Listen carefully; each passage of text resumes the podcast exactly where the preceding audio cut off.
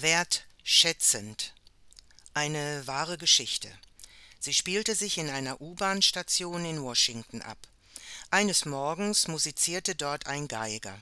Nur wenige Menschen blieben stehen, um ihm zuzuhören. Es gab kaum Beifall und noch weniger Geld. Was die Passanten nicht wussten, das Ganze war eine Inszenierung. Die Tageszeitung Washington Post engagierte dafür einen berühmten Geigenspieler. Sein Instrument war über drei Millionen Dollar wert.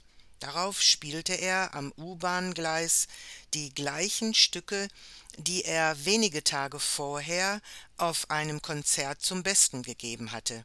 Für die Konzertkarten bezahlten die Besucher etwa 100 Dollar.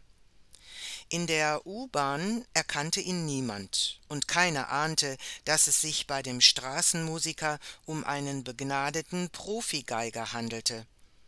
Das einzigartige Talent des Musikers wird wohl kaum in Frage gestellt, nur weil er die Passanten nicht begeistern konnte. Und doch hängt sein Erfolg letztlich davon ab, dass die Menschen seine große Begabung auch erkennen. Für mich ergibt sich folgender Gedanke daraus. Nur mit wertschätzendem Blick können wir einander wirklich entdecken.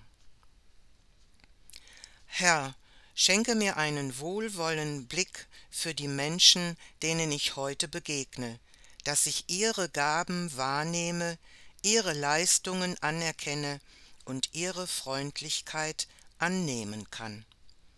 Das wünscht Ihnen Ihre eure Presbyterin Bärbel Zeitler.